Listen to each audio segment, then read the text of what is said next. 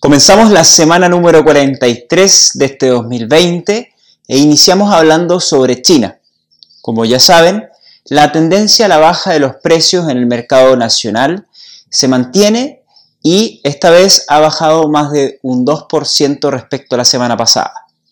Por otra parte, vemos que Brasil y Estados Unidos mantienen precios estables que tienen en una muy buena situación el mercado local acompañado también de un aumento significativo de las exportaciones, principalmente hacia China.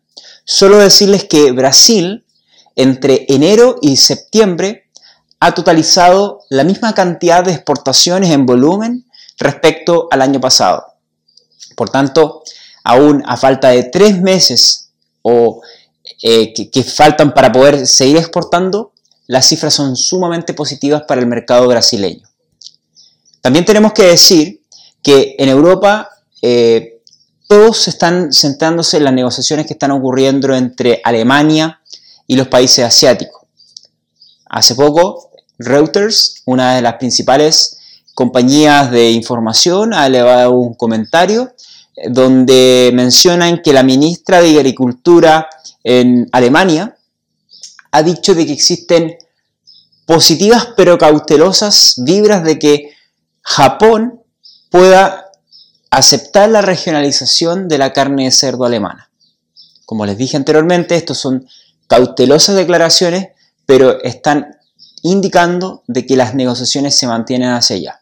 Alemania en este momento está redirigiendo toda su producción hacia destinos intracomunitarios y también a otros mercados que no le han prohibido la venta de carne de cerdo.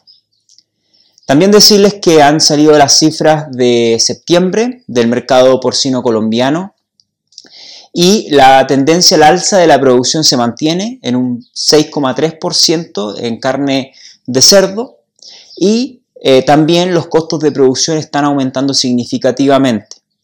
Esto debido a el costo del ingreso del maíz, debido a que Colombia es un país altamente importador de carne de cerdo. Y sin más, quisiera agradecer nuevamente todo el apoyo que están recibiendo, sobre todo aquellos que aquí debajo le ponen suscribir al canal de YouTube y también a todos los que están viendo el podcast en Spotify, en Apple Podcast y lo están agregando como un nuevo hábito para su rutina semanal para estar al tanto del mercado. Así que sin más, muchas gracias y hasta el próximo semana.